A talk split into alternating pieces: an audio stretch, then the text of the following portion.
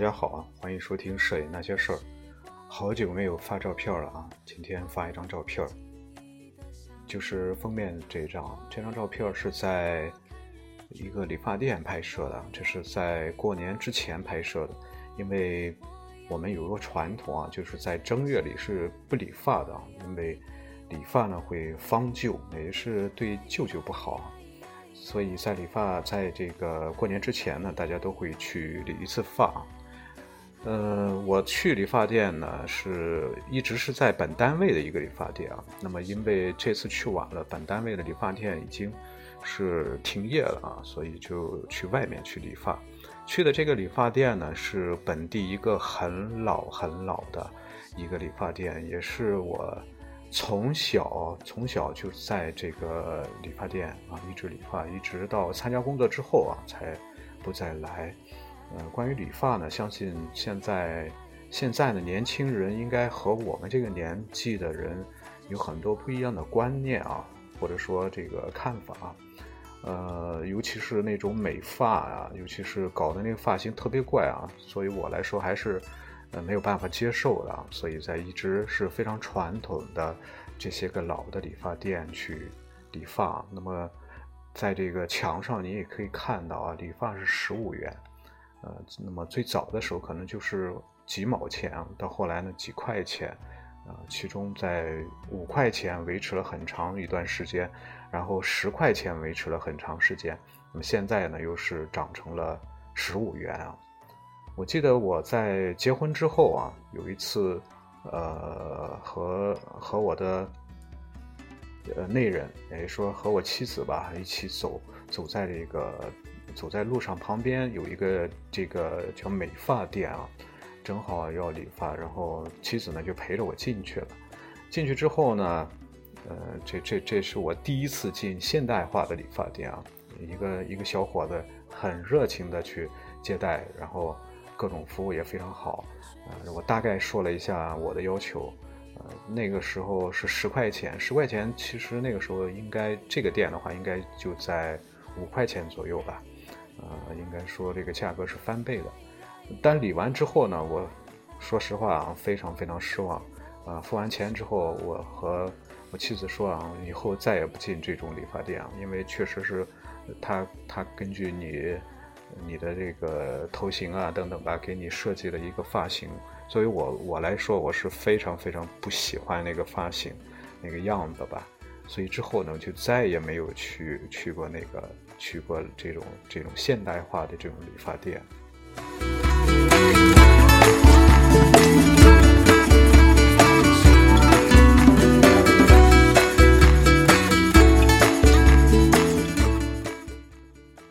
后来呢，一直是在一家叫做青春理发店啊。那么，在我呃大学期间，包括我这个上高中期间啊，那么时常会在这里理发。那么这个理发店有两个呃主要的理发师，这两个理发师呢长得非常像，因为他们是呃姐妹俩，一直在我印象中好像他们没有这个这个样子没没大有变化啊。那么这次去理发呢，就和这个其中一个妹妹在聊起来啊，然后他说他的孙女怎么样怎么样。当时我一听非常的吃惊啊，我说你看上去非常年轻啊，怎么还还孙女呢？啊，他说，呃，这多少年了？这都这理发店是多少年了？早早就早就有了这个孙女了。当时我一听也是也是非常非常吃惊啊。然后他的这个店呢，是卫生情况，说实话，是并不是非常好啊，不如那些现代化理理发店里里面是非常非常干净、非常漂亮，装潢的装修的也非常好。他这个理发店就是还基本上维持着过去的那种那种样子，墙上呢贴满了各种呃美女的照片啊，而且这些美女现在来看的话，也不怎么美。尤其是这些个发型，呃，让我感觉有一种，呃，杀马特的那种感觉啊，然后那些个设施，包括他坐的那个理发用的椅子，都是很很古老的那些椅子，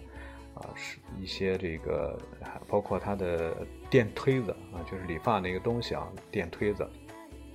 都是感觉都是非常原始的，包括梳子啊，包括那个呃那个那个洗洗头发的那一套设备吧，都是很原始的东西。但是它这个店虽然小，而且呢也不是在呃就是马路旁边，是在马路边上的一个二楼上，呃也可以说是非常隐蔽啊，只是在门口呢挂了一个招牌。呃，叫做青春，叫做义和理发店啊。青春理发店是另外一个啊，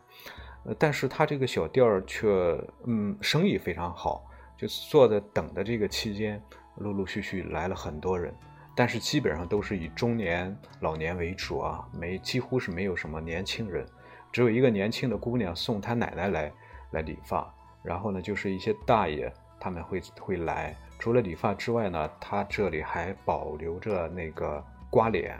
就是我印象中，我父亲就是刮脸的，就是弄了很多这种肥皂吧，在这个下巴上，啊和这个长胡子的地方，然后这个理发师拿着非常非常锋利的刮脸刀，啊，把你这个胡子给刮得很干净啊。啊，后来有了剃须刀，基本上就不再有刮脸这个事情了。包括我，我觉得应该那些现代化的那些个理发店应该是没有刮脸这个事情，但是他在他这里还有还有刮脸这个。呃，这个服务啊，那么在在一些，主要是在一些这个老爷爷他们还有这个这个习惯啊，当然我是不会去做，因为我觉得挺可怕的这个事情，尤其是这理发师把那个呃那个呃刮刀在那个一个非常长的一个不知道什么做的一个好像是牛皮啊什么皮做的那个类似一个磨刀的一个东西上蹭蹭的蹭几下的时候，拿着刀过来，你感觉挺挺可怕的。但是它的这个地方确实是买卖，确实非常非常好。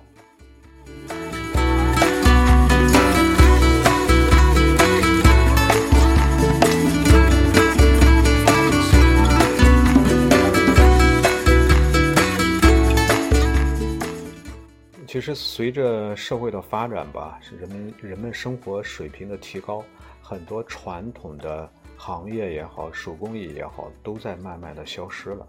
呃，那么一些老的传统啊，一些呃老的那种生活方式啊，老的手艺啊，呃，离我们越来越远。呃，但是最近呢，好像又大家又在提倡什么工匠精神、什么传统等等这些东西，尤其是在在一些这个书上也好、杂志也好，还是网上也好，提到了很多日本的这种传统的工艺、工艺啊，手工艺，包括它的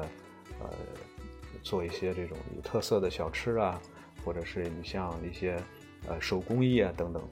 啊依依然是沿用传统的那种手段延续下来，而且可能就在街边开一个小店，那么这个小店呢可能有几十年甚至上百年的这种历史，啊完全不受现代化的进程的影响，我觉得这个是难能可贵的，啊我们国家也在也在做一些类似于非物质文化。遗产的这种这种事情，啊，但是呢，这些东西呢，好像离我们生活比较远。我还是希望在过去那种，呃，就是说更加适合人，啊，更加贴心的，啊，那么也并不是像现在的这种非常暴力的这种，有有有有啊，为金钱为主的这些这些个服务行业，那些传统的东西能够能够继承下来，能够存在。啊，就像就像是这个小小的理发店，